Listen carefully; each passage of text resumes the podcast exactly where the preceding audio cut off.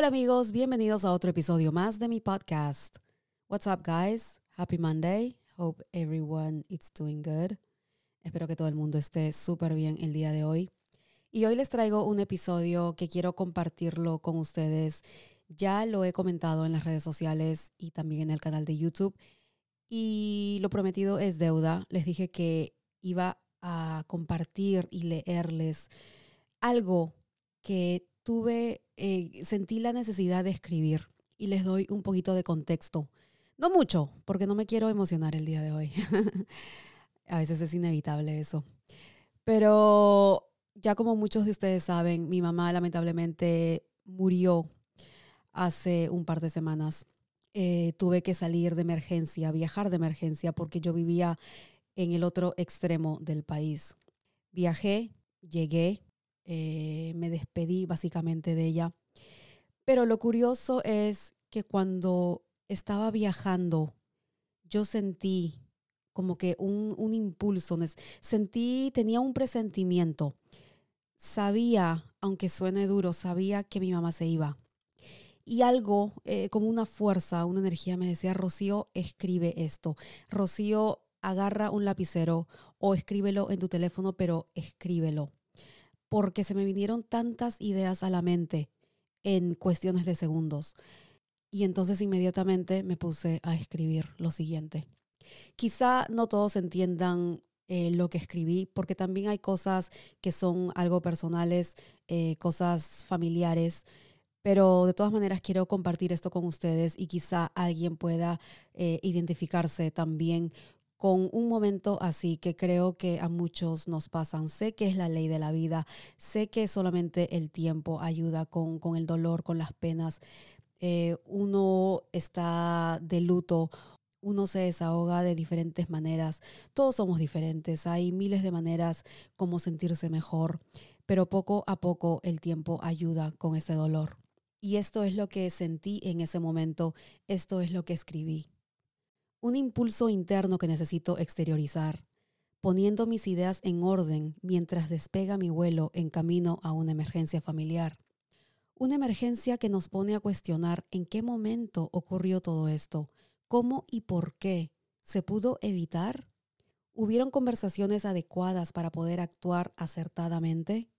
El miedo e incomodidad construyen una barrera que es difícil de tumbar.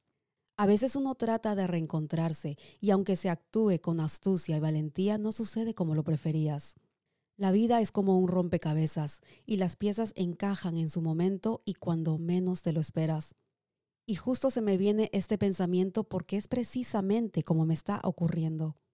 Planes que no surgieron y lo imprevisto se vuelve lógicamente una prioridad. Han habido momentos fallidos, pero ahora es el indicado. ¿Será que quería unirnos como siempre lo anheló? ¿Será que quería tenernos al frente y presente? No lo sé, pero lo que sí sé es que Dios tiene un plan y una lección que quiere que le prestemos mucha atención. No me escuchas, pero sí me oyes. No me miras, pero sí me sientes. Estás ahí presente. La sangre llama y fluye como en llamas. La vida es tan corta y frágil que cualquier ruptura puede ser fatal. Este viaje de ida no solo es de placer, sino también hay que saber perder. Combatir con el enemigo de la mejor manera posible no necesariamente es batalla ganada, pero por lo menos se puede decir que se trató y le pusimos ganas. No malgastes ni abuses de tus privilegios, que la devolución no existe en este juego. Todo en esta vida tiene solución, aunque sea el fin de toda esta conmoción.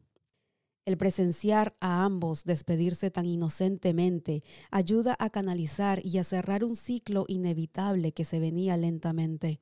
No finjas ni sufras en silencio. Inhala, exhala y continúa, pero ahora con otra perspectiva más genuina. Ser humano es precioso, el regalo más preciado que debemos atesorar y disfrutar como oro. Ahora se toma un giro y transición de paz sabiendo que nos protegerán. El último suspiro llegó, el último latido se siente. Ahora me retiro con esta lección y tu presencia latente. Estas palabras para mí son muy importantes porque eso fue lo que sentí en ese preciso momento, un pensamiento en el aire, un pensamiento y, un sentimiento, un presentimiento que, que, lo sentía venir.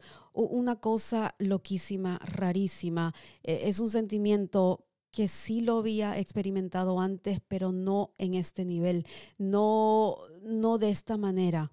Y me hace también compartirlo, leerlo en voz alta y en cierta forma documentarlo también.